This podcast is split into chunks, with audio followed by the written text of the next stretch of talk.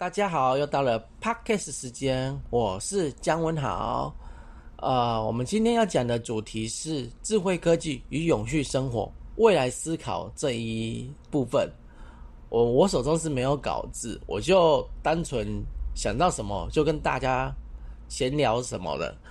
呃，未来对我而言是一个很抽象的东西。呃，比如说，现在我跟您讲话，你听到我的声音是我本人发声发出来的，但是在不久的未来，或者是之后的未来。我的声音可能被电脑拿去运用，或者是区块链什么之类的被记被记录，然后它会在某个时段播出来跟你呃传达，但是它不是我本人，它是虚拟虚拟的，这就是未来，它有很奇特的魅力。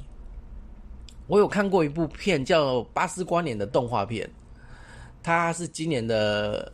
今年夏天上映的吧，然后他在叙述巴斯光年，他为了修好太空船，每次都要把那个太空船，呃，就是去试航，试航的话，每次回来时间都会过过三年。刚好他有喜欢里面的一一位女长官，长官就是很支持他这个行动，让他去修好太空船。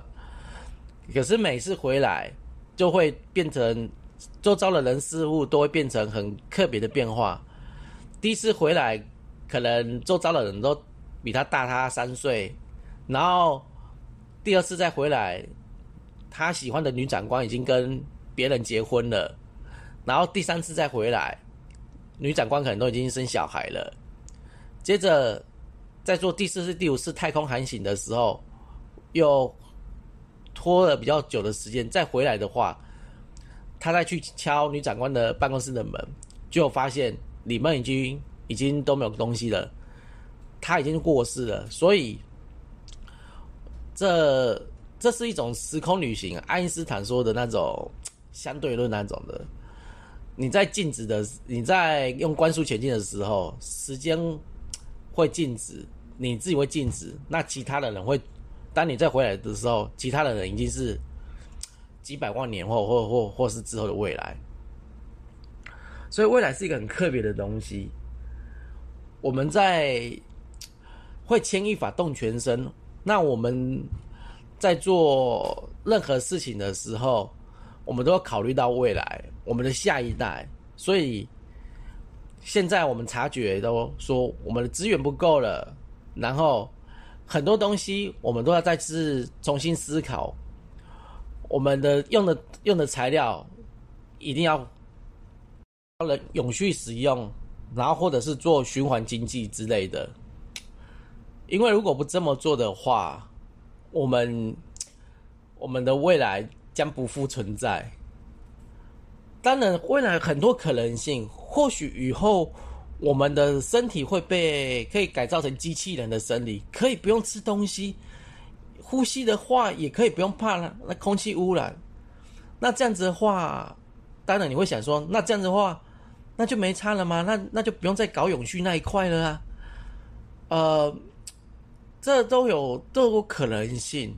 那是现阶段我们走的是预测式，人类必须还是要靠着自主的管理。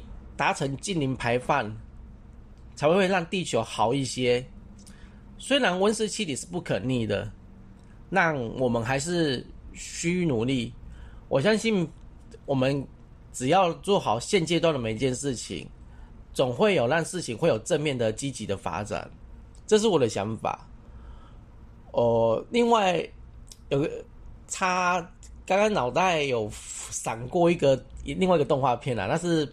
那是比较好玩的，它叫片名叫做《未来的未来》，女主角就叫未来，然后她从未来回来，所以她她的片名才会叫《未来的未来》。然后它也是蛮蛮特别的，也算是一种讲的是比较亲情的，就是你回到过去见到呃父母，有些有的时候父母还健在的时候，你你很想就是热泪热泪盈眶的去抱他。就很多东西都会失去之后才会觉得后悔。我觉得我们也也人类也差不多，就是知道资源不够了才会去珍惜。那其他的话，我想留到下一次再继续跟大家分享。